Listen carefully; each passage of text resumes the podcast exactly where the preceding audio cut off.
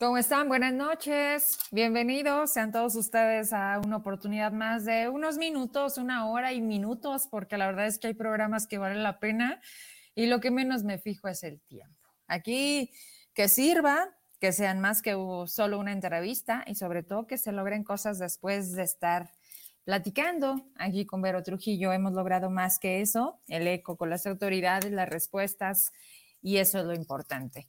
Me da mucho gusto saludar porque hace mucho, mucho tiempo que la verdad, eh, pues, si no me equivoco, eh, hicimos eh, un reportaje, yo todavía estaba en otro medio, con Lupita Marchand. Hoy está conmigo, la arquitecta, siempre amable, siempre atenta y dispuesta, con este, pues también, de los proyectos que cuando el presidente llega a ser presidente, le pide a los gobernadores que cada gobernador le haga su cartita del proyecto que quiere para su estado. Y de Zacatecas, pues le piden el platabús, que no sé si en ese momento se llamaba así, pero ella me va a contar todo y me da gusto volverla a saludar, arquitecta. Ella es la, pues, la secretaria de Desarrollo Urbano, Vivienda y Ordenamiento Territorial, mejor conocido como SEDUOT. ¿Cómo le va? Véngase, vamos a platicar. Buenas noches. No, pues excelente. Muchísimas gracias por este, tu presentación, muy amena, muy siempre tan grata.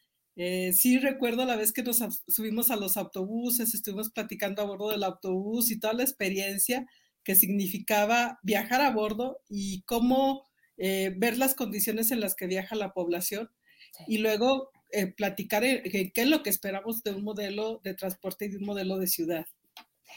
Oye, arquitecta, pues bueno, de entrada hay que recordar las bases, hay que recordar el inicio. Tú en esta etapa del gobierno de Alejandro Tello llegas a ser la titular del área. Sin embargo, tú siempre has hecho un enorme trabajo técnico. Si algo sabes es que eres una mujer experimentada que poco se conocía. Yo sí sabía que era Lupita Marchand, la buenaza de los proyectos, pero pues te avientas, ¿no? A la titularidad de Sedubot y, y, dime si me equivoco, porque yo me acuerdo muy bien de eso. Y luego cuando platico contigo en aquel reportaje, ¿Te acuerdas de esa pregunta que yo te hice? Que te dije, oye, arquitecta, pero hay certeza, hay garantía de que la obra se realice. Y me acuerdo que me dijiste, Vero, necesitamos 15 meses. En ese tiempo, por supuesto que nos daba los 15 meses, todavía no teníamos ni pandemia. Pero ¿qué pasó? Vamos haciendo contexto para que si tú me lo permites la gente entienda, porque yo lo traigo muy claro, tú más, pero muchos zacatecanos no entienden este proyecto. ¿Cómo surge? ¿Cómo nace el Platabús y para qué? Bueno, nace primeramente de un compromiso ciudadano que hizo el gobernador en campaña, el gobernador Alejandro Tello. Él se comprometió a mejorar las condiciones de transporte y establecer lo que en aquel entonces este, se denominaba erróneamente Metrobús. A partir de eso, pues obviamente iniciamos en el 2017 a realizar todos los trabajos técnicos. ¿Qué significa? Bueno, levantar nuevamente datos de aforos, de, de antigüedad de la flota, de cómo se operaba el sistema de transporte público en la zona metropolitana. A partir de eso, el primer acercamiento, pues es obviamente con Banas, que es la entidad eh, normativa a nivel federal que regula el tema de transporte masivo. Y una de las cuestiones primeras que nos dijeron, este, Zacatecas no es viable por el tamaño de habitantes, 500 eh, mil habitantes, así es que no es viable para que nosotros elaboremos los estudios como van obras. Pero si tu estado los elaboras, entonces puedes, eh, puede avanzar el proyecto. Entonces, este, lo que hizo el gobernador fue asignar recursos para elaborar los estudios correspondientes. Entre esos, bueno, hay un análisis costo-beneficio, obviamente, que es el que respalda el proyecto y el que se presenta ante SCT y ante la unidad de inversiones. Tuvo diferentes fases de revisión, eh, nos pidieron muchísimas cosas, se fue cumpliendo paulatinamente con cada una de ellas. Eh, vino eh, visitas reiteradas por parte de, de estas instancias y de otras este, que son como entes de apoyo de, de Banobras. Una de ellas es CTS en Bar México, que eh, hoy se llama WRI y que son instancias internacionales que revisan proyectos en todo el mundo, incluyendo obviamente todos los existentes en México, todos los existentes en América Latina. Y esta instancia, bueno, pues es una revisión desde un punto de vista externo a, la propuesta y le da el visto bueno y pues eh, se fue haciendo paulatinamente. Eh, a partir de eso, se estructura el proyecto en cuatro grandes este, etapas, o grandes, no etapas, sino grandes este, dimensiones del proyecto. Una de ellas es infraestructura, la otra, la que más este, utilizamos o la que más este, cercanía tiene con la, la, población es el autobús, la renovación de flota. La otra, la implementación de tecnología. Y el cuarto, una organización de cómo operan las rutas de transporte. Es decir, a veces hay empalmes en una misma calle y por el otro lado tenemos colonias que están desprovistas de servicio. O, colonias que si bien carecen de luz, carecen de pavimentación y que pues hay que hacer obras complementarias para que llegara el, autobús a más zonas. Eh, en ese contexto, eh, estoy hablando de 2017.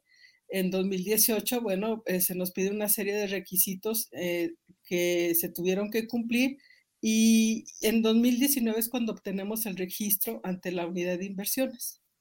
En el 20 llega la pandemia, el proyecto está pensado que se realice con recursos de Fondo Metropolitano y ya cuando estamos en la fase de aprobación del recurso por parte de Hacienda, eh, se cancela el fideicomiso. Por lo tanto, se tuvo que replantear totalmente el proyecto y no solamente eso, sino en todo el mundo se tuvieron que replantear todos los proyectos de transporte.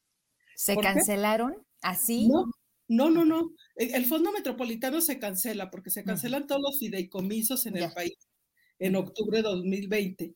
Eh, eso pues afectó porque era el recurso que se tenía destinado para iniciar y eh, por eso hablábamos de los 15 meses. Así es. Este, el costo de esta obra, arquitecta, ¿cuál es el costo de esta obra? ¿Ha tenido modificaciones? Eh, el costo es de 1.900 millones de, pesos y eh, representa en básicamente lo que acabo de decir, en cuatro grandes rubros.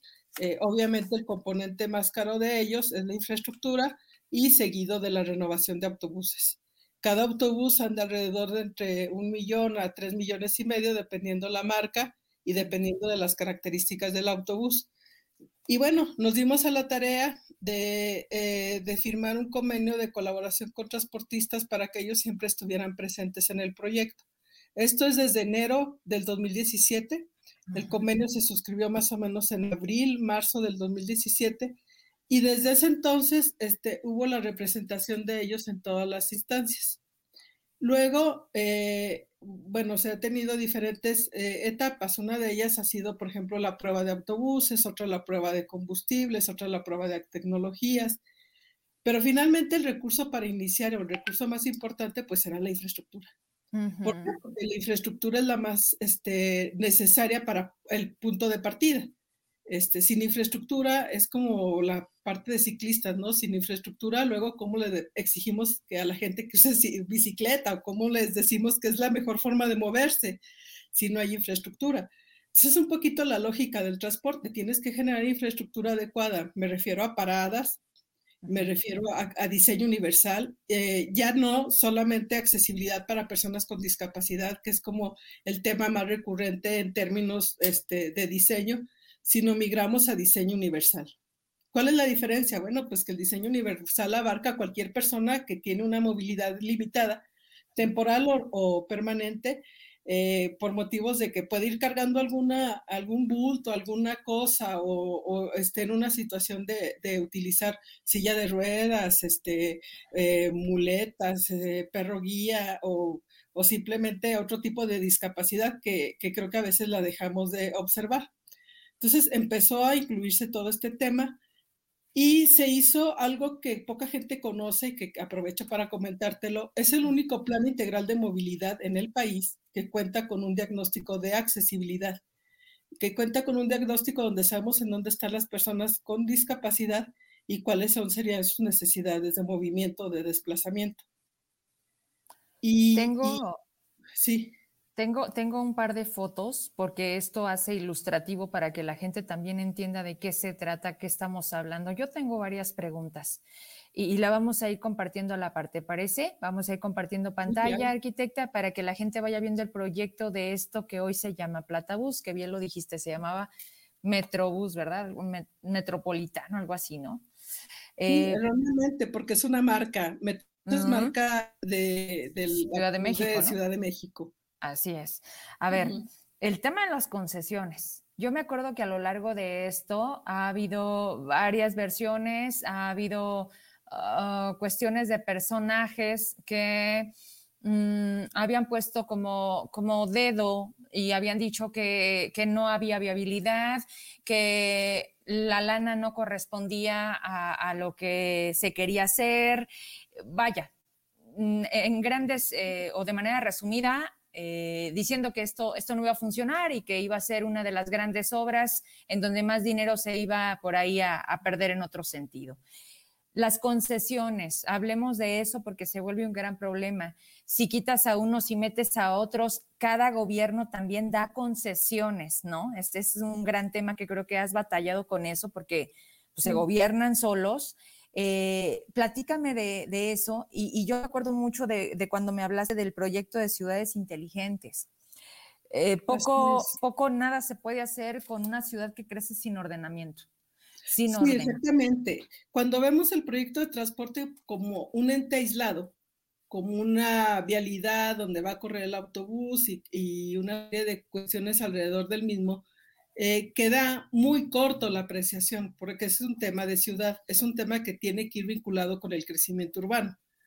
En razón de eso, pues paradas, este, entornos a cada parada, este, el motivo de viaje de las personas, el motivo de movimiento, pues tiene que ver con esto. Y aquí las imágenes lo que vemos es el diseño de las estaciones, el diseño de los puentes y el diseño de las escaleras. Eh, a lo lejos se ve un autobús circulando por el bulevar.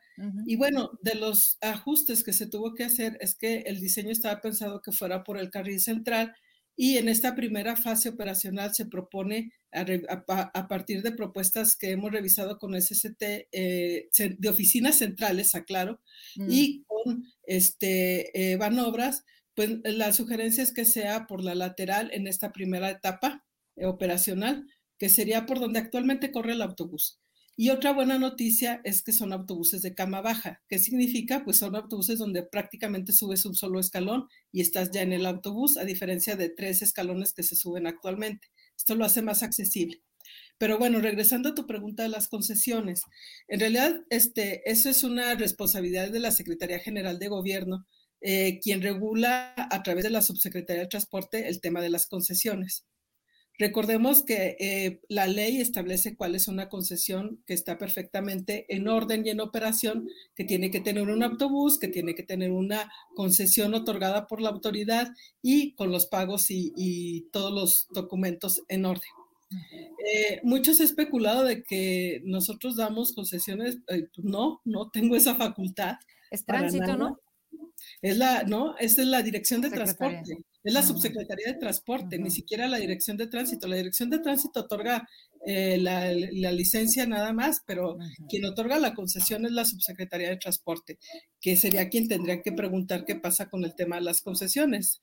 No creo que sea yo la que, a la que le deban de preguntar ese tema, pero este, yo lo que sí puedo decir es que hay una cantidad de aproximadamente de 520 concesiones que operan en el sistema en la zona urbana, Zacatecas, Guadalupe, me refiero exclusivamente a zona urbana, y este, estas 520 solamente están trabajando, estaban trabajando hace en 2019, finales de 2019, principios de 2020, 320 unidades. De esas 320 unidades, imagínate, con la pandemia tuvo una caída del 80%. En mayo del año pasado, eh, el transporte fue de los más afectados. Eh, prácticamente la gente tenía el miedo y con razón de subirse un autobús y el operador también de conducirlo y el concesionario de tener que salir a, prestar un servicio sin condiciones este, de salud o no estábamos acostumbrados a cómo debería manejarse esto. Y a partir de eso, este, SST eh, nos convoca a todas las entidades del país para que establezcamos eh, cosas importantes como eh, elevar el tema de la movilidad urbana a un derecho constitucional, así establecido en la, ley, en la Constitución, en, el, eh, en, uno de los artículos que establece el derecho a la movilidad.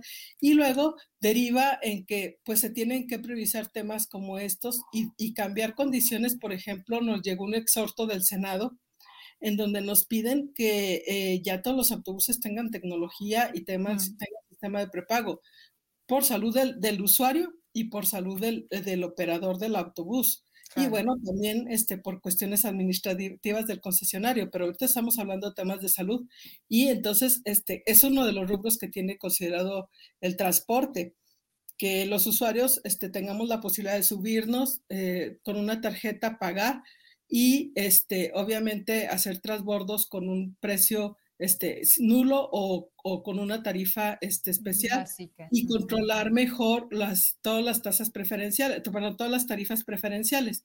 Adultos mayores, personas con discapacidad, estudiantes, eh, mujeres este, eh, que están eh, atendiéndose en la fiscalía por un tema de violencia intrafamiliar, porque también lo hicimos.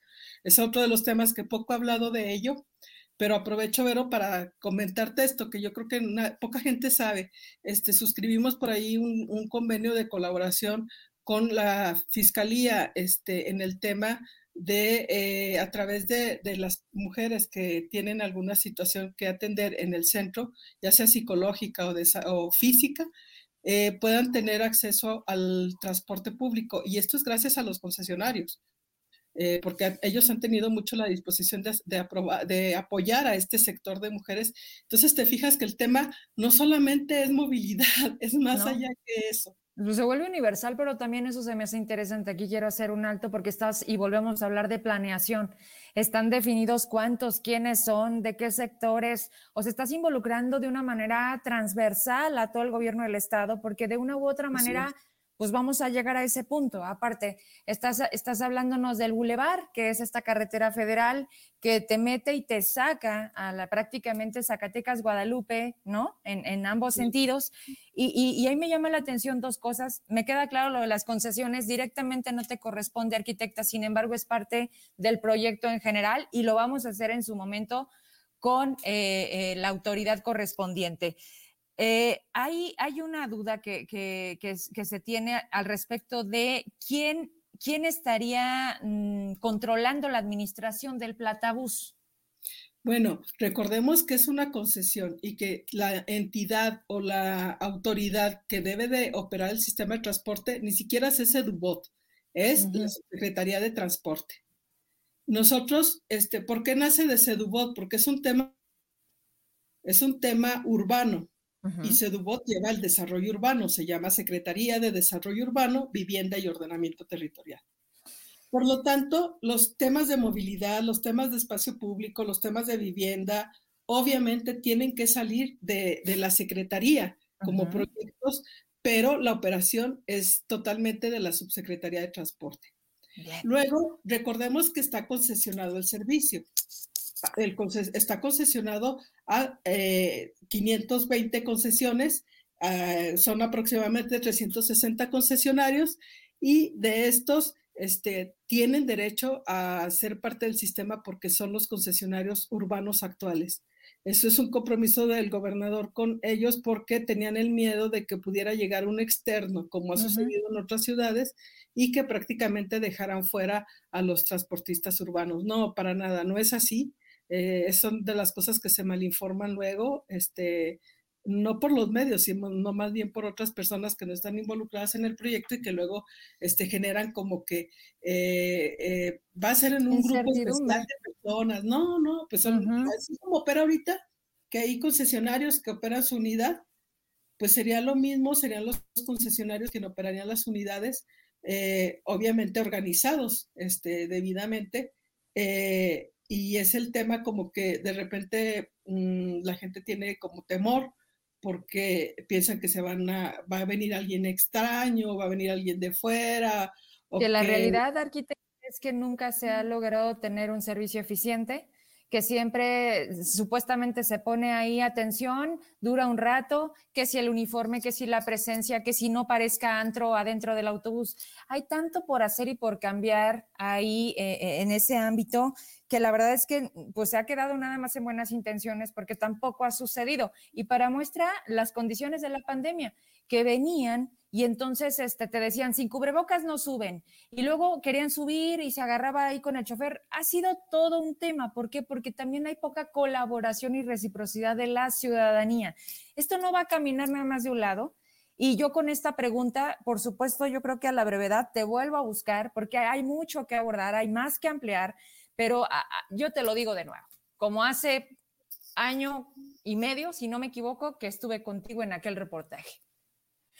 Pues no, no lo vimos cristalizado, no, no lo inauguró Alejandro Tello. ¿Y sabes qué es lo más preocupante aún? Que ustedes ya se van. Que, que van a, a, llegar una nueva administración en la que no sé si poco o nada les pueda interesar o mucho, no lo sé. Espero que mucho, porque, pues porque el proyecto ya está, porque técnicamente decidieron por qué en esas paradas, por qué en esos lugares, 1.900 millones, pues no es cualquier cosa. Eh, y luego ya sabes tú también, tú tienes más experiencia en eso.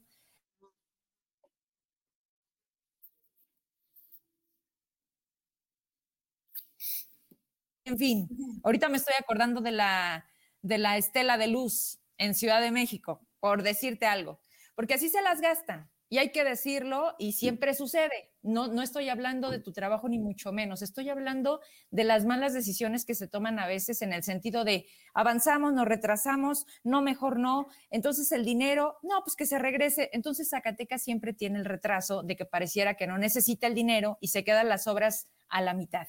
Tengo una pregunta de una persona, si me ayudas, porque me, me están diciendo y quiero aprovecharte que te tengo, y me dice lo siguiente. Me dice que, que si por favor te pregunto. Dice, pero podrías preguntarle para cuándo nos dan respuesta a los colonos de praderas del norte en Fresnillo. Nos, ubicaron, nos reubicaron para construir la zona militar en el municipio, con la promesa de que el gobierno del estado nos daría escrituras. Ya van muchos años y nada, seguimos con largas por parte del gobierno. ¿Tenemos respuesta para Cristina, arquitecta? Sí, claro que sí comentarte, Cristina, que eh, primeramente quien eh, debe de promover la regularización nace del municipio. Eh, el municipio tiene que aprobar en sesión de cabildo y protocolizar el asentamiento Praderas del Norte para que entonces, una vez protocolizado y autorizado en cabildo, nos haga, de la sesión o al titular de ese DUBOT de la sesión, este, para que pueda regularizar el asentamiento y emitir escrituras pero nace desde el municipio. Yo en días pasados estuve en Frenillo y yo le, le, hacía el exhorto al presidente de que me preocupaba mucho los temas de ordenamiento territorial. En la medida de que no atiendan estos temas y luego se subestimen, este, eh, se sigue la gente, familias enteras esperando una escritura. Nosotros fuimos a entregar 140 escrituras el, en Antier y la verdad es que yo les decía a los, a los vecinos, este, esto eh, camina cuando caminamos todos a la par, cuando el municipio nos coadyuva y gobierno también tenemos las condiciones. De todos modos voy a retomar, eh, Cristina, tu caso para, eh, si nos dejas con ver algún número para poderte buscar y darte una explicación ya más a detalle. Y por ahora con esa me despido, nada más que lo leí de rápido y dije, aprovecho que te tengo arquitecta. Ah, pues con esa parte, ¿no? En la que, ¿cómo visualizas el hecho de el transcurrir todos los impedimentos, las situaciones externas, lo que finalmente no logramos controlar? Pero lo que sí se pudo hacer y a lo mejor también mm, no necesariamente tuvo que estar en tus decisiones, porque no es nada más que se le ocurra o que quiera Sedubot. ¿Esto crees que realmente se cristalice o vamos a tener ahí eso, nada más el proyecto? Este, hay gente, hay un grupo que se opone al, al, proyecto, pero yo creo que si eh, hemos hecho muchas encuestas, si preguntas con la sociedad, la sociedad opina totalmente distinto. La sociedad necesita, está exigiendo un cambio en el modelo de transporte, tú lo dijiste hace rato, eh, están exigiendo este, calidad, puntualidad, este, hasta buen trato, caray. Entonces, mientras no se olvide que es un tema de de un servicio público que es obligatorio para gobierno eh, otorgar, lo puedes otorgar directamente o a través de concesiones, pero mientras no se pierda de vista que es una obligación de la autoridad atender esta demanda ciudadana, eh, no va a avanzar. Yo creo que sí, yo veo que sí habría apertura para que avance. Eh, obviamente espero que quien llegue a la, a la CEDUBOT, por supuesto, este, mm, conozca el proyecto, eh, nos permita este, transmitirle toda la información, explicación y todas las gestiones que se hicieron, porque obtuvimos recurso, Vero, que nunca se había otorgado para temas muy específicos y a fondo perdido. Ay. Incluyendo IVA. Eso, eso. Vamos a hacer algo, arquitecta. Vamos a hacer algo, si tú me lo permites. La próxima semana me regalas y continuamos con eso. Sí, claro. Precisamente, el, ¿qué significa que, se, que sea fondo perdido? El tema del IVA y, y, te junto otras preguntas más. Vemos tu agenda, me coordino con comunicación social y le damos continuidad a esto, ¿te parece? Claro que sí, Ver, con mucho gusto. Gracias. Buenas noches. Buenas noches, gracias. Hasta luego. Bueno, ahí la oportunidad de platicar con la arquitecta Lupita López Marchán de Cedubot. Es jueves de finanzas, de economía, viene bien acompañado y qué padre, porque la verdad es que ahorita leo también esos otros mensajes. Eh, Raimundo Moreno, Raimundo Moreno está conmigo, pero también una segunda oportunidad de platicar con quien es hoy diputado, ya diputado federal por el PRD, eh, qué nos espera, qué se viene. Luis Ángel Espinosa Cházaro también están juntos. Vamos a platicar, ¿cómo están? Qué gusto, buenas noches. Hola Vero, ¿cómo estás? Buenas noches, como siempre, con el gusto de saludarlos todos los jueves y esta noche además con un invitado de lujo, nuestro amigo Luis Espinosa Cházaro, quien efectivamente ya es diputado federal electo. Felicidades Luis, qué bueno que va a ser diputado. Lo lograste, felicidades. Gracias Raimundo, gracias Vero y buenas noches para todo el auditorio que nos está viendo y escuchando. Oye, ahora no vas llegando del aeropuerto, ahora sí te tenemos completito el tiempo que yo quiera o tú dime. No, ahora sí el tiempo que quieran y las preguntas que quieran. Encantado de la vida de estar con ustedes. Ya estás. Oye, ¿qué dice ahí atrás de ti, Cigars? ¿Qué tienes ahí atrás? Es una colección de puros. Eh, soy fanático de los puros y es una colección de, de las etiquetas de los puros. Oye, ¿qué fifi eres? Mira, yo soy más bien aspiracional. Es lo que iba a decir. ¿Eres un ambicioso clase mediero? No, tú no eres clase mediero, Cházaro. Yo soy clase mediero, aspiracional y yo sí estudié. Y lo digo a mucho orgullo. No, como, debe ser. Fuera de broma. Gracias, Cházaro, gracias por aguantar. No, es cierto. Bueno, Raimundo te dijo, ¿no? Esto es Verónica y la verdad es que me da mucho gusto que vuelvas a estar. La vez pasada entre prisas y unas condiciones que a lo mejor por primera vez teníamos contacto no nos permitían pues esta libertad y sobre todo este hielo que ya hoy no existe y quiero agradecértelo. Y pues vámonos de lleno porque yo traigo muchas, Raimundo tiene también otras más. Eh, ¿Cómo le fue al PRD en esta fusión? ¿Funcionó o no ir en alianza con quienes nunca pensaron, PRI, PAN y PRD? Cuéntame. Bueno, yo creo que sí, y, partiría de la base que más allá de lo numérico funcionó para la ciudadanía. Si no hubiera habido esta coalición de Va por México, eh, Morena seguramente, junto con sus aliados, que hoy por cierto no lo acompañan ya ciegamente, hubiera logrado una mayoría que no era lo mejor para el país.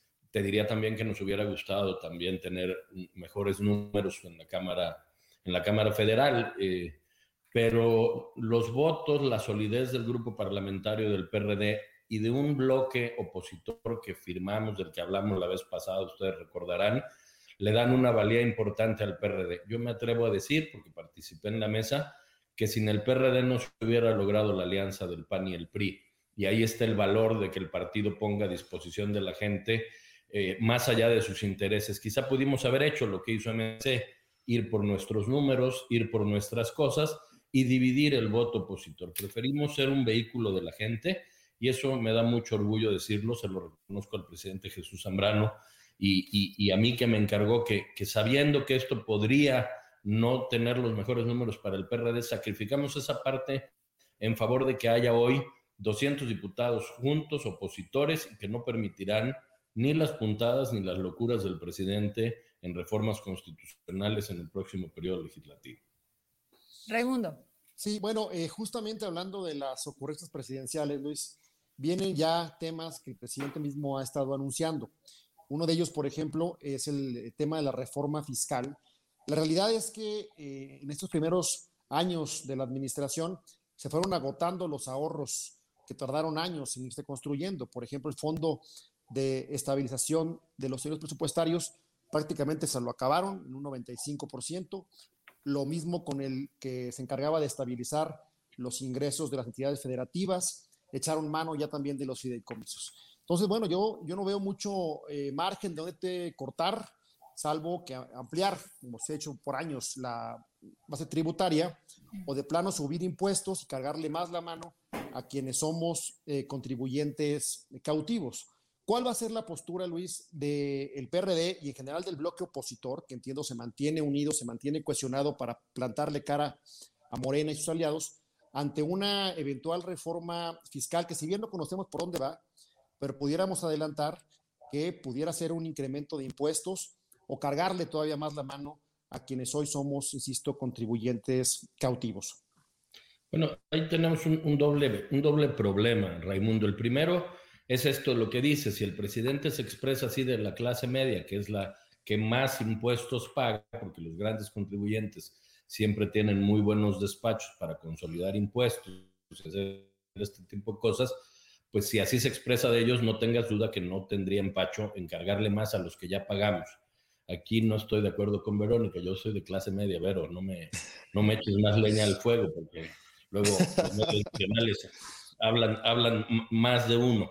Segundo, eh, el presidente había dicho que no iba a haber una reforma eh, fiscal, lo prometió al inicio de su sexenio, ustedes lo recordarán. El problema es que ya se agotó el dinero que tenían, no solo en la recaudación normal, que era con la que vivía el Estado mexicano, sino que estos programas y esta opacidad en el gasto público han llevado a que ya no alcance para poder sostener a, la base a la que él eh, le está eh, aportando dinero. Y por supuesto que no va a permitir que su popularidad basada en la dádiva caiga en, el segundo trienio. Va a ser imposible prácticamente. Yo no veo de dónde haya más tela por cortar, porque aparte la desaceleración económica en nuestro país pues es, es bastante grave. Y entonces si cargas impuestos, si ya hay 10 millones de pymes que están o quebradas o por cerrar, pues lo único que vas a hacer es echar más gente al, desempleo. Quizá es lo que se busca al final del día, ¿no? Que, hay, eh, que haya eh, una, una, un nuevo, digamos, eh, una, nueva oleada de pobres, pues que requieran a toda costa de un apoyo. Hemos incrementado en, en extrema pobreza 3 millones de pobres y en pobreza 7 millones. Eso da 10 millones de nuevos pobres quiere tanto el presidente a los pobres que los está, los, está incrementando. Otro punto importante para no desviarme tanto en lo político y concentrarnos, si ustedes gustan, en lo económico, es que parte de la visita de la, de la vicepresidenta Kamala, aunque yo le diga presidenta Kamala, no de la ¿verdad que no? Kamala Harris, es eh, el tema del Banco de México. Pierde mucha autonomía con este nuevo nombramiento, la autonomía que le da fortaleza y, credibilidad a nuestro Banco Central. Sé que de los temas que se abordaron fue justamente esto, y esto debe preocuparnos más porque tiene muy nerviosa la inversión extranjera y lo peor que pudiera pasar en estos momentos de, un mercado interno tan débil, pues es que hubiera una fuga de capitales extranjeros. El comportamiento electoral cambió. Nos queda claro que hoy esta elección vino a marcar en mucho otro momento a mí, bueno, ¿qué te digo? Supiste el escenario que se tuvo en Zacatecas, supiste finalmente el desenlace y ahorita antes de despedirnos te voy a hacer un comentario de cómo se está poniendo el clima de libertad de expresión en el Estado, que creo que en mucho, independientemente de, de cómo tú estés hoy en el Congreso, eres diputado de todos los mexicanos también de los zacatecanos, y ahí yo creo que podemos hacer una sinergia, una, una, una situación en la que volteen a ver a Zacatecas y ahorita te la explico más, por supuesto de la mano de Raimundo, porque lamentablemente justo el día de la elección se presentó algo muy lamentable en Zacatecas, en donde una llamada anónima determina la detención y de qué manera de cualquier ciudadano. Nada más que esa ciudadana era la cuñada de la candidata de la coalición va por Zacatecas, Claudia Naya. Estabas enterado de eso seguramente, Cházaro, pero sí lo quiero poner en, el punto final. Ese comporta... Adelante. No, no, no. Eh, justamente en esta misma línea que tú comentas, para pasar a lo político, que es también muy importante, eh, sabemos que la elección, bueno, ya pasó la parte más intensa del proceso electoral, sin embargo, todavía hay eh, elecciones que están en vilo, que están en los tribunales. Particularmente el caso de San Luis Potosí, el caso de Michoacán, donde se ha documentado no solamente la violencia que tú comentas, Vero, la violencia policial, la coerción, la compra de votos, sino también la injerencia del crimen organizado. ¿Cuál es tu, visión, eh, diputado, sobre lo que está pasando en este país en términos democráticos y en particular sobre el futuro de San Luis Potosí, de Michoacán? ¿Cómo van las impugnaciones que han presentado en particular el PRD y la coalición en este par de entidades federativas? Es un tema delicadísimo que vincula las dos cuestiones. Eh, un narcoestado eh, permitido en cualquier estado de la República, tú has mencionado Michoacán, San Luis, pero yo incluyo Zacatecas, Sinaloa, Sonora. O sea, que el, que el crimen organizado sea determinante en, en, las elecciones, pues es lo peor que le pudiera pasar a un país. Recordemos el caso, por ejemplo, de Colombia.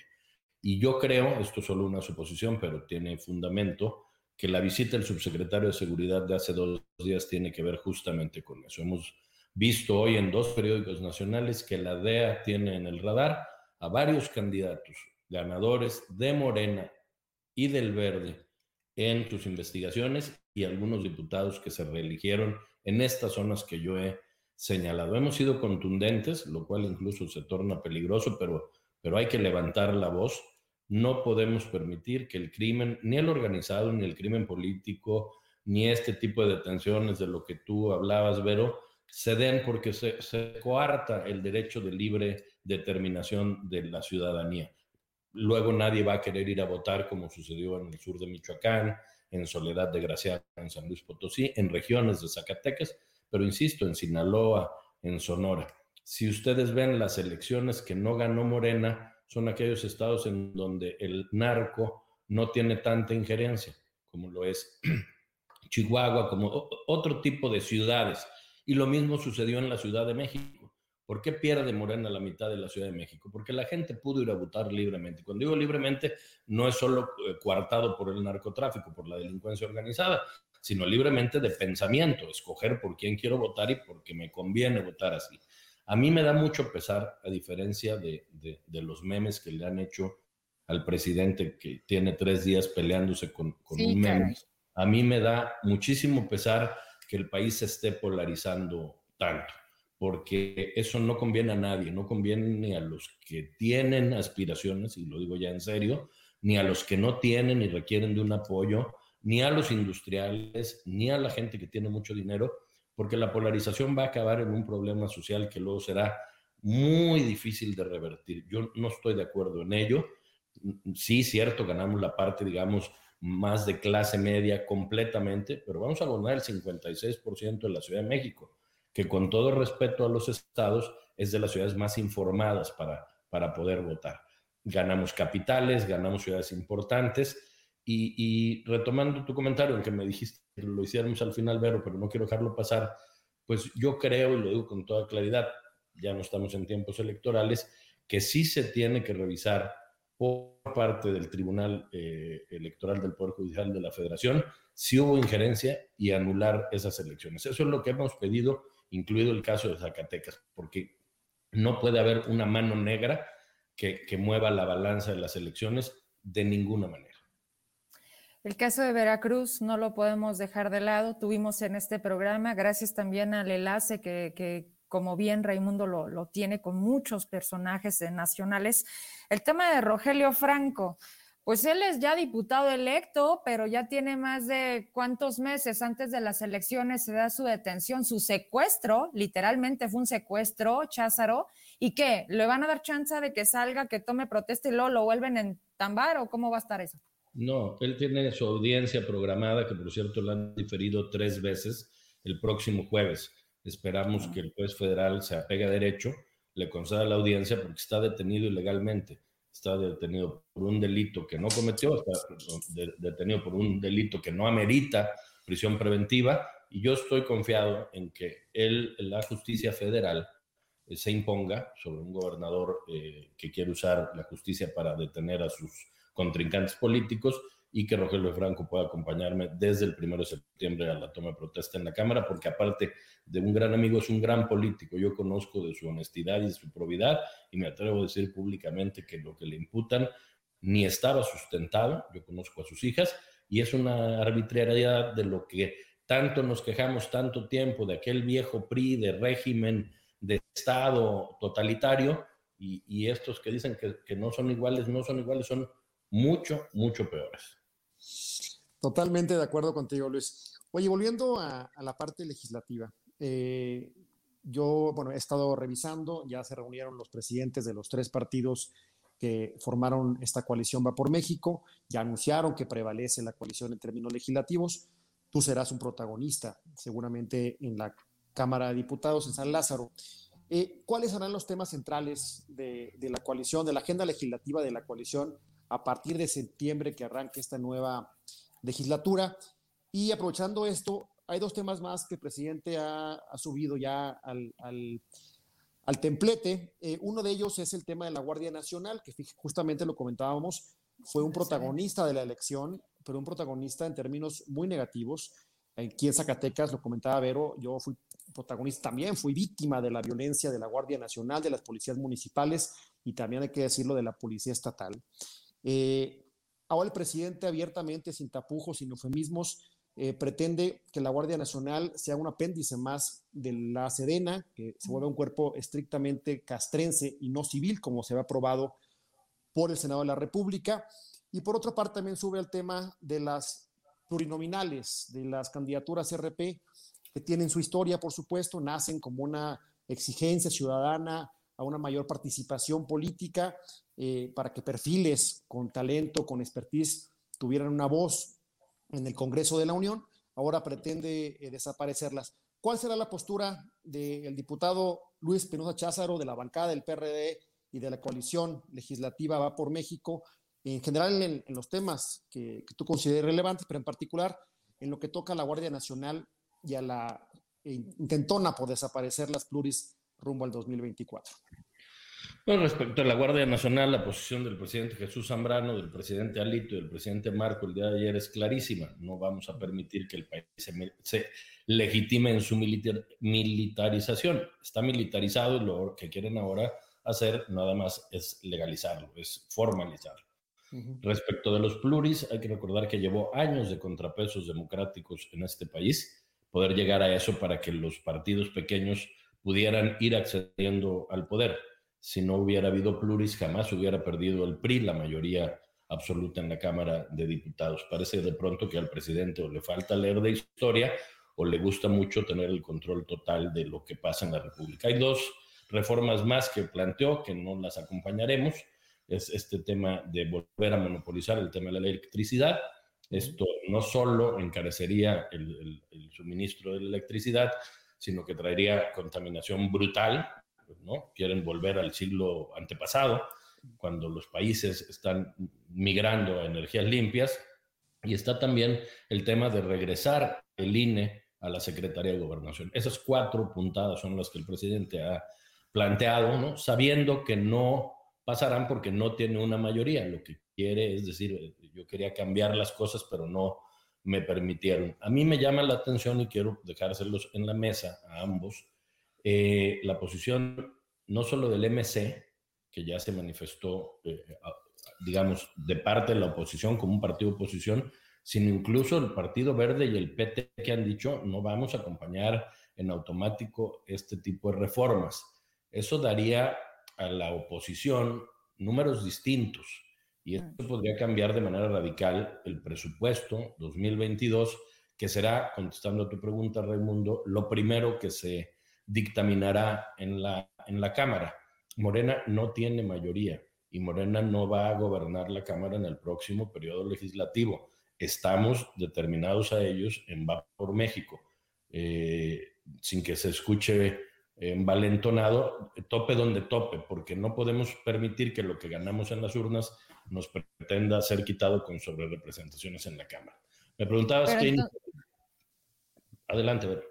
No digo, es que eh, al día siguiente de las elecciones, si no me equivoco, el presidente le, le, hizo ojitos al PRI, o sea, le mandó un mensajito justo porque yo creo que ya sabe este panorama en donde la gente que le acompañó en esta coalición pues no va a estar con él en el Congreso, que era finalmente lo que le interesaba, no las gubernaturas, él quería tener el control en el Congreso. Sí, eh, yo debo reconocerle a, Alejandro Moreno, a Lito, a, mi compañero en la mesa política, Rubén Moreira, la interesa de salir inmediato decir, no, nosotros vamos a ir con el bloque Va por México. Y debo también hacer un reconocimiento al Movimiento Ciudadano, al Partido Verde y al PT, que son partidos autónomos que tienen esta autodeterminación de poder decir, ahí no lo acompañamos, señor presidente, porque no creemos que eso le convenga al país. Que hemos platicado los, los que integramos la mesa política, que iremos a la Cámara, que hace falta de inmediato en el presupuesto 2022 un plan de emergencia económica. Hay que reactivar la economía, lo platicábamos la vez pasada. Hay que revisar bien el presupuesto para reactivar el gasto público, que hoy es inexistente, ¿no? No hay prácticamente, salvo las obras faraónicas, obra pública. Escuchaba un poco de lo que comentabas, Vero, en la entrevista anterior, y pues no, no se pueden hacer obras en los estados y los estados no tienen recursos para hacer las obras. Entonces necesitamos reasignar ramo 23 a los municipios, los municipios necesitan ejercer el presupuesto y dejar de tener concentrado todo el presupuesto, pero aparte dejar de tenerlo tan opaco. 30% del presupuesto no sabemos en qué se ejerce los mexicanos, cuando en los peores gobiernos de opacidad, cuando menos sabíamos en qué estaban etiquetados los grandes cajones, los rubros de gasto. Eso, digamos, sería en la parte eh, económica. Y en la parte social, yo creo que hay que empezar a plantear un nuevo acuerdo de unidad nacional. El presidente quiere dividirnos, quiere que seamos los buenos y los malos, los negros y los blancos. Yo no estoy de acuerdo en eso. E incluso en eso pudiéramos legislar, que se pare ya este divisionismo, ¿no? Esta, esta parte que nos insiste en todos los días y que vayamos a, un, a una reconciliación nacional, que es lo que necesitamos los mexicanos, trabajar todos juntos para que el país salga adelante. Oye, ¿por qué no se avientan una mañanera también todos los días en el Congreso? Digo, también para hacer el contrapeso, porque ese mensaje que tú estás dando ha sido justo el que ha polarizado, el que se encuentra en el aire, el que finalmente el señor comunica. Comunica, pues para algunos, porque parece que no es el presidente de todos los mexicanos. Todos los que opinamos distinto, pues pareciera que somos de otro lado, vivimos en otro lugar. Y, fuera de, de verdad, en ese sentido, una manera distinta de por supuesto que a veces me aviento las sesiones del Congreso. No son una cosa muy legible y también es tiempo y es paciencia y es entender incluso el lenguaje legislativo. Pero creo que si lo vendes, ¿a qué voy? Luis, nos ha quedado claro que hoy las redes jugaron un papel trascendental en la elección. Deja tú los medios tradicionales. Esos hicieron su chamba con una cobertura porque tienen la infraestructura. Pero las redes vinimos a movilizar el momento de, yo, yo te lo juro, o sea, a las 3 de la tarde del domingo yo me aventé tres programas, ni mandado pedir y mucho menos pensado. Eran las 3 con 15 cuando entra la llamada de Raimundo, yo le paso el teléfono a mi esposo porque estaba al aire y me dice, urge. En ese momento estaba sucediendo una de las tantas cosas, porque también no hay que olvidarlo, este proceso tuvo dos escenarios muy adversos. La pandemia, que también al final como que no, no pasó a, otra manera de hacer campaña, y, y la violencia. Ha sido el proceso en donde más han matado candidatos. Vimos unas formas en las que, y volvemos al tema de las redes, al momento burdo, crudo, Movimiento Ciudadano fue uno de los más afectados y simplemente se queda como, como una carpeta más de tantos mexicanos que esperamos una respuesta de la justicia y a veces nos vamos de aquí y nunca lo obtuvimos. No me quiero desviar, pero son muchas cosas, Luis. Y yo te pido eso, llévanos al Congreso, métenos a la agenda. O sea, aunque no seas a lo mejor un zacatecano, a mí sí me interesa ponerte dedo en el buen sentido de decirte, oye Luis, vente, socialízalo, ¿Cómo le hacemos? Voltea a ver a Zacatecas. Está pasando esto con la prensa. ¿Qué podemos hacer? Más que un bloque opositor, ¿no? Una ciudadanía. Al final de aquí surges tú también. Sí, por supuesto. El, bloque opositor, deberá recordar el auditorio, Vero, surge de una demanda de la ciudadanía. La gente en los restaurantes te decía, júntense porque no hay otra manera. no fue generación espontánea, no, no, se juntaron los tres partidos que históricamente habían competido de la nada, nos llevó meses de negociaciones, de acomodos, de, de estiras y aflojas, de, de, buscar candidatos. Fíjate qué cuestión tan interesante. No hay un solo candidato, ni de, que haya ganado ni perdido en nuestra coalición que tenga un señalamiento. Uno. Nos llevó meses que los partidos lleváramos a la mesa candidatos y otros dijeran, con ese no podemos caminar. Tiene este señalamiento. Eso te da la democracia, eso te da la, digamos, la variedad de las ideas. De eso se trata la democracia moderna, no de un pensamiento único. Y por lo que dices de, de hacer una mañanera, por supuesto que vamos a hacer un contrapeso. Para eso está el legislativo. Ojalá que en estos días el judicial retome su autonomía. Sería una lástima que el judicial se someta al ejecutivo, porque la constitución deja en claro que hay tres poderes y el presidente solo es uno de ellos. Dos poderes están para hacer un contrapeso, para tener una voz distinta. No les adelanto más, pero sí vamos a hacer algunas cositas interesantes porque eh, este país no puede ser el país de, un solo, de un solo hombre. Oye Luis, retomando lo que comenta Vero, eh, la importancia de tener en San Lázaro a hombres y mujeres valientes. Mira, justamente está saludándonos Miguel Torres, que también será diputado federal zacatecano. Un saludo a también el diputado federal electo zacatecano Miguel Torres, nuestro amigo. Eh, querido Miguel. También será tu compañero allá en San Lázaro, eh, Luis. Eh, bueno, preguntarte dos temas. Los parlamentos abiertos han sido una tomadura de pelo en estos primeros tres años ha sido una suerte de catarse. Yo he participado en varios temas relacionados con economía, con derechos humanos, donde nos han convocado, nos han pedido que estemos presentes, que hagamos dictámenes, documentos eh, extensos, consensuados, y al final son tomados, no son tomados en cuenta, los mandan a la basura y votan lo que les instruyen de Palacio Nacional. Entonces, eh, te lo comento con toda claridad. En este programa hemos tenido también colaboraciones de amigos de Concamín, por ejemplo, Sergio Martín, quien está muy preocupado con las reformas a la ley de adquisiciones. Eh, ¿Cuál será el papel de la coalición eh, a fin de darle voz justamente a los organismos empresariales, a la CONCAMIN, a la COPARMEX, por supuesto a la sociedad civil, a fin de ir construyendo un genuino parlamento abierto y no esta tomadura de pelo, estas catarsis que hemos visto hasta el momento. Eso por una parte. Y por otra, aprovechar el viaje. Efectivamente, Zacatecas va a requerir del apoyo de los y las diputadas federales. Al momento, Zacatecas ha perdido 10 mil millones de pesos al año eh, a, partir del arranque de esta nueva administración. Entonces, en este nuevo presupuesto en el que tú eh, vas a participar, vas a debatir, vas a votar, eh, ¿cuál va a ser la línea que siga la coalición Va por México legislativa a fin de que los estados recuperen al menos parte de esos recursos que han perdido en estos primeros tres años? Bueno, el tema del Parlamento abierto, por supuesto, ha sido una tomadura de pelo. Cuando tienes una mayoría que solo levanta el dedo, es muy difícil discutir o legislar. Incluso cuando en la legislatura anterior en la que participé votamos el Pacto por México, cambiamos a lo que mandó el Ejecutivo muchísimas cosas. Las cosas salieron, nos pusimos de acuerdo, pero no se trataba de levantar el dedo. En, la Cámara se supone deben ir hombres y mujeres que representen causas que tengan conocimiento y no que vayan y levanten el dedo cuando los dictámenes tienen incluso de ortografía.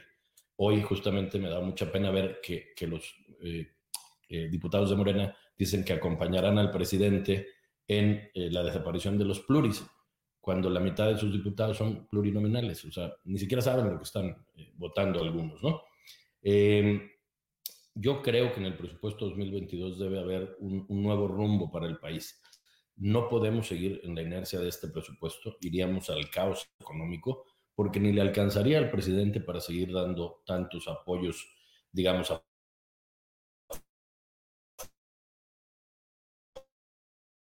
en un momento de crisis que requiere que de abajo hacia arriba se reactive la economía.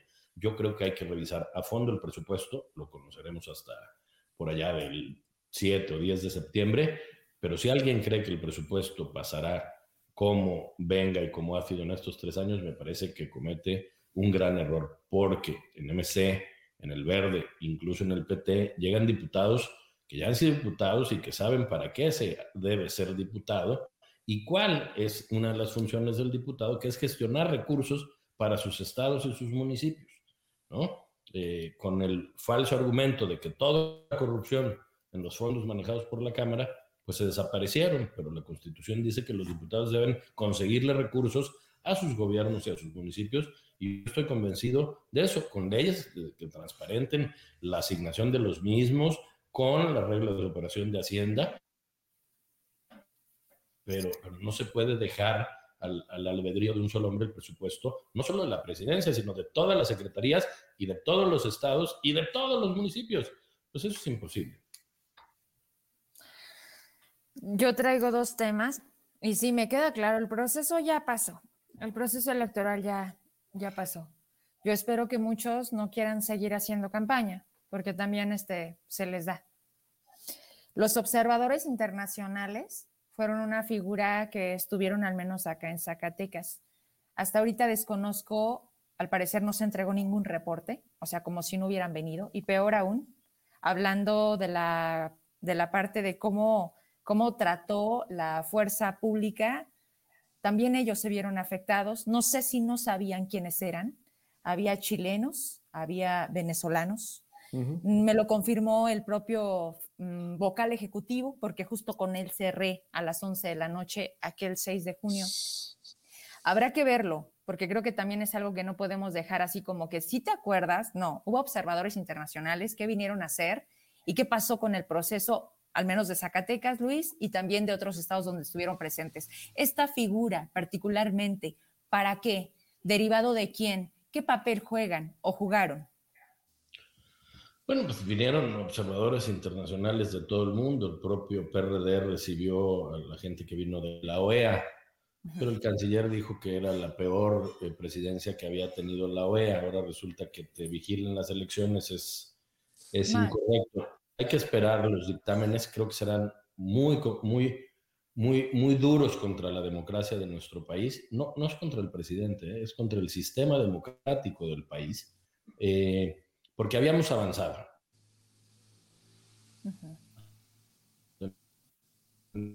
Teníamos una presidencia con Fox y con Calderón, luego regresó un partido distinto, pero íbamos avanzando, digamos, en, en la vida democrática. Creo que hemos tenido un gran retroceso, por lo que dices de la fuerza pública, de elecciones de Estado, pero ahora agravadas. Jamás habíamos visto que la delincuencia organizada, de, eh, organizada fuera quien determinara quién es el gobernador o el presidente municipal Parte de estos informes yo creo que son lo que da pie a notas internacionales que ya recogen, ¿no? Hoy vi dos medios internacionales que ya recogen que hay que cuestionar quién puso a algunos gobernadores y el Estado tendrá que ser implacable. Me parece increíble que el presidente de la República diga, hoy los de la delincuencia organizada se portaron, bien. Sí, se portaron bien con Morena, efectivamente no con la democracia, ni se portaron bien en general. Eso que estamos diciendo, Raimundo y Luis, más allá de dejarlo como el comentario, es muy grave, es muy grave y la verdad es que ahorita, mira, gracias, se conecta un compañero también de los medios independientes, que somos muy pocos, es Heraclio Castillo, y dice lo siguiente, buenas noches, Vero, Ray, Luis, sobre las observaciones, sobre los observadores electorales esta semana han estado entregando sus informes al INE han destacado hechos de violencia, simulación con las cuotas de acciones afirmativas, prácticas de restricción en el acceso de las mujeres a un cargo de elección popular, entre mm, paréntesis, violencia política, entre otros elementos. Si alguien ha hecho investigación al respecto de esto, es, es este compañero que espero cuando visites nuestro estado presentártelo y platicar al respecto porque creo que hay mucho por hacer. Pero esto es importante, qué bueno que está conectado y derivado de la pregunta surge también su respuesta.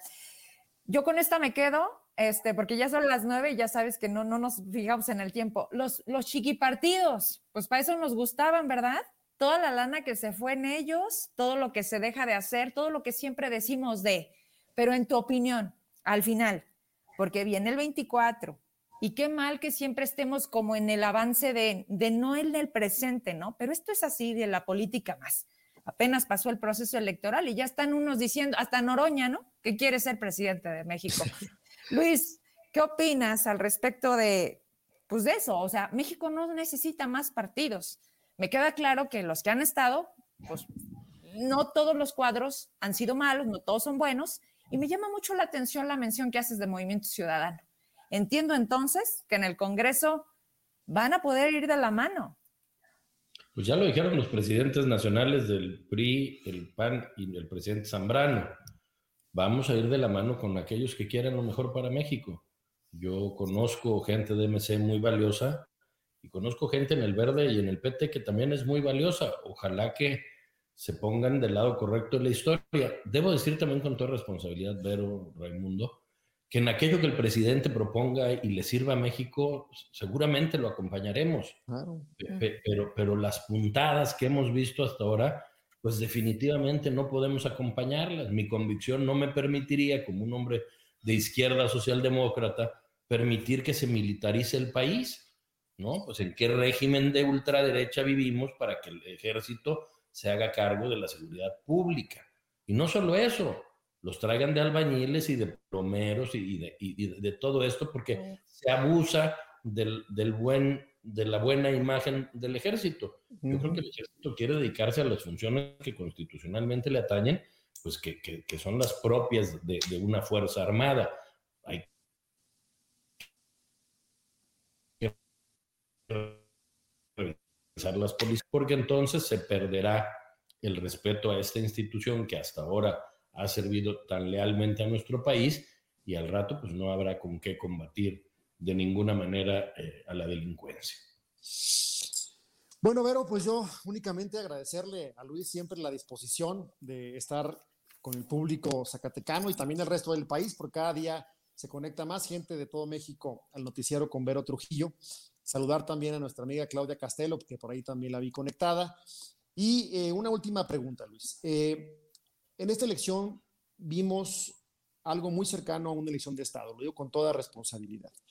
Aquí en Zacatecas nos enfrentamos, eh, medios de comunicación, activistas, actores sociales, a la fuerza policial, nos enfrentamos también a un órgano electoral local, lo digo con toda responsabilidad, que actuó de manera parcial, que hizo cambios de último momento en las y los ciudadanos que estaban en las casillas, incluso a las 5 de la tarde, poco antes de cerrar las casillas. Nos enfrentamos, por supuesto, a una coalición encabezada por Morena con eh, una serie de elementos de compra de votos, de intimidación, de coerción. Y también, hay que decirlo, después de la elección nos estamos enfrentando a amenazas, señalamientos contra algunos compañeros de medios de comunicación. Le mando un abrazo a Gabriel Contreras, que hoy justamente denunciaba que fue intimidado por una persona cercana al gobernador electo David Monreal. Mi pregunta, y con esto concluyo, Luis, es, primero celebro que tengamos esta coalición legislativa, pero viene ya el 24 y la posibilidad, la amenaza de enfrentarnos nuevamente a una elección de Estado está ahí, latente, perenne. ¿Qué, ¿Cómo ves tú las cosas y qué tenemos que hacer como ciudadanos y en particular esta coalición legislativa de partidos de oposición para plantarle cara justamente a esta posibilidad que está sobre nosotros, se cierra sobre nosotros rumbo al 2024 y que pudiera, pudiera afectar la decisión más importante de nuestra generación, que será la de elegir a quien será el próximo presidente de, todas y de todos los mexicanos. Bueno, yo te diría que lo primero que tiene que hacer cada uno de los miembros de la coalición Va por México o de los gobiernos que emanaron de nuestra coalición o de las alcaldías que ganamos juntos es hacer buenos gobiernos o buenas legislaciones para poder tener cara y plantar cara, necesitamos hacer bien las cosas. Hay que reconocer los errores y, parte del triunfo Morena en su momento fue malas decisiones de actores de los partidos políticos, porque los partidos políticos están integrados por personas. Yo creo que lo primero que debemos hacer es buenos legisladores y buenos gobiernos, para que la gente vea que sí hay de otra y que con esto. Eh, la gente despierte frente a las eh, medias verdad, por decirlo menos, que, se dicen diario, tres horas diarias y se repiten hasta el cansancio, que si ganábamos íbamos a quitar los programas sociales. No, lo que queremos es que regresen los que quitaron. Procampo está desaparecido, no hay seguro popular, no hay recursos para las estancias infantiles, no hay recursos a las estancias de mujeres violentadas. Falso. Hay que trabajar bien para que la gente vuelva a darnos la confianza en los partidos políticos y creo que un gran paso se dio el, el 6 de junio, que nos hayamos puesto de acuerdo, que nos podamos poner de acuerdo en la Cámara de Diputados, incluso con otros partidos, es muy importante, porque esto se gana con votos y los votos, tanto en el Congreso como en las urnas, los emite personas, gente que, que, tiene libre eh, raciocinio. Yo les agradezco a los dos mucho el espacio de, haber podido platicar el día de hoy. Por supuesto, Vero, cuantas veces sea necesario, yo le tengo un gran aprecio a Zacatecas. Raimundo lo sabe, estuve en la elección con Claudia dos o tres veces. Eh, Miguel Torres va a la Cámara conmigo, un gran zacatecano. Eh, tuvimos un gran candidato en, Zacatecas, eh, Raimundo hizo un gran trabajo. Vamos a estar muy, muy en contacto porque justamente hay que regresarle a la voz de los que hoy no se oyen. Durante muchos años, y hay que reconocerlo, los, la gente con menos recursos no tenía voz. Hoy no es que se le haya dado voz, se les utiliza, ¿no? Diciendo que él es la voz de los más pobres. Pero eso no debe quitarle la voz a los, a los, a los demás que pensamos distinto, pero no somos enemigos, somos contrincantes e incluso pensando distinto, con diálogo podríamos ponernos de acuerdo. Ojalá el presidente, alguien le diga que un presidente, que una secretaria de gobernación dialoga con los partidos de oposición en todas partes del mundo. Lleva tres años de gobierno y jamás ha convocado a ningún presidente de ningún partido excepto del suyo. Eso pues, no habla muy bien de un, de un presidente que se llame demócrata. Yo me despido de ustedes, agradeciéndoles mucho y diciéndote, Vero, que tu reloj tampoco se vea que sea de, gente que no sea muy fifí, ¿eh? A ver, te, la tenías que, te tenías que ir así antes. Espérame, yo todavía no acabo. ya llegaste, vas a estar ahí, vas a tomar la tribuna yo creo que vas a tener de los mayores logros como ciudadano ser la voz de un país. Qué emoción, pero qué responsabilidad. Vamos a estar ahí y este espacio será las veces que también necesites con Raimundo, que por supuesto provoca el encuentro, pero sin él. El día que tú me digas, Vero, hay que platicar, aquí estoy. Mucho por hacer, es un súper reto, no es un premio. Yo creo que ay, cabrón, ahorita ser funcionario, ser diputado, no está sencillo y más cuando realmente aquí el punto sí es trabajar por México. Gracias, Luis, un gusto. Eh, pues a la plática, Raimundo también. Gracias a los dos. Buenas noches. Gracias. A, ustedes les pido con una frase para darle seriedad. Al final, eh, se dijo mucho que o lo dejábamos sin Congreso o nos dejaba sin país y el Congreso ya no lo tiene por más que repita, hay más diputados que no son de Morena que los que son de Morena y por lo tanto él no tiene el control de la Cámara de Diputados y vamos a recobrar la independencia de ese poder tan importante para México con toda responsabilidad, como lo dijiste, Ver. Gracias. Ray, me voy rápido con los mensajes porque son para ustedes. Rapidísimo, con esto me, me, despido. Bueno, hay mucha gente conectada que se hace como en cápsula. Eh, Katrina Zagateca siempre se conecta, Alicia Romero también, buenos invitados, por supuesto, gracias. A María de Los Ángeles Casas, esperando a Raimundo, ya tienes a tus fans, o sea, ya casi me dicen, es jueves de Ray, órale. Alicia Romero, eh, me dicen, de, Cristina Súa, Vero, ¿podrías preguntarle? Bueno, este es el tema de mi anterior entrevista, muchas gracias por ahí a, la atención. Gus, eh, Gus, Zapata, ¿saldrán obras antes del cambio de administración? También ese es de otro lado, se las eh, canalizo. Roxana Félix, es un trabajo de equipo de diferentes áreas para lograr los proyectos. Rubén Sánchez, felicidades a la mejor urbanista del país. Ahí mandan saludar a la arquitecta Lupita Marchant. Saludos a Raimundo, a Luis Espinosa, de Claudia Castelo. Era el saludo. Eh, Facundo Álvarez, felicidades Raimundo y diputado Cházaro. Qué gusto ver gente comprometida con México. Hacen un gran equipo. Y felicidades, Vero. Gracias ahí por lo, por lo que nos dicen. Matilda, Lisa Aguirre, el presidente nada más quiere a los pobres y a los ricos. Hoy uno de los cercanos a David amenazó columnista. ¿Cuál libertad de expresión? ¿De verdad vamos a estar viviendo bajo tanta violencia? José Cruz Guzmán, saludos desde Villahermosa, Tabasco, México. Que, que su trabajo legislativo sea de mucho provecho para los habitantes de Zacatecas. Miguel Torres, saludos Vero, Ray y mi querido Luis Cházaro. Rodríguez Adri, Alicia Romero, felicidades Vero por ser una mujer valiente. Así somos las Zacatecanas, gracias mi querida Ali. Lástima que en todas las elecciones ganadas por Morena ganaron por amenazas, promesas falsas y trampas en los conteos. Heraclio, pues el mensaje que nos dio sobre los observadores electorales. Gracias. Ezequiel Arteaga, saludos a Ray. Y también atinados los comentarios sobre la visión nacional que plantea Luis Cházaro. Excelente entrevista, Rosa María Trejo Villalobos. Fuerte abrazo a mi coordinador. Ahí le habla Miguel Torres. Eh, gusto saludar a Raimundo. Saludos, un espacio de expresión con libertad que nos da información, que nos pone al día. Éxito la encomienda que va por la coalición democrática. Muchas gracias a ustedes. Ya me voy. Buenas noches y nos vemos pronto. Ah, Buenas noches. Yo me despido con el video del gobernador. Hoy se tuvo una reunión ahí con el electo y todavía el constitucional, que ya todo el mundo le dice que todavía está en funciones. Esto se manejó el, el gobernador, cuatro minutos, concreto, las ideas claras, 34 minutos, David Monreal, y ahí les va. Buenas noches, que descansen. De hoy he tenido en el despacho de Palacio la primera reunión formal con el señor gobernador electo David Monreal Ávila, a quien agradezco infinitamente todas sus atenciones y bueno, en términos generales yo puedo decir a ustedes que hemos estado hablando sobre el proceso que viene, en donde de mi parte sabe que tendrá toda la apertura, toda la disposición, y estoy hablando del proceso de entrega-recepción, seremos respetuosos de los tiempos legales, una vez que esto sucedan, se establecerán los grupos que encabezarán la entrega-recepción. En lo que a nosotros corresponde como gobierno en funciones, estamos preparados, hemos venido trabajando ya desde hace varios meses.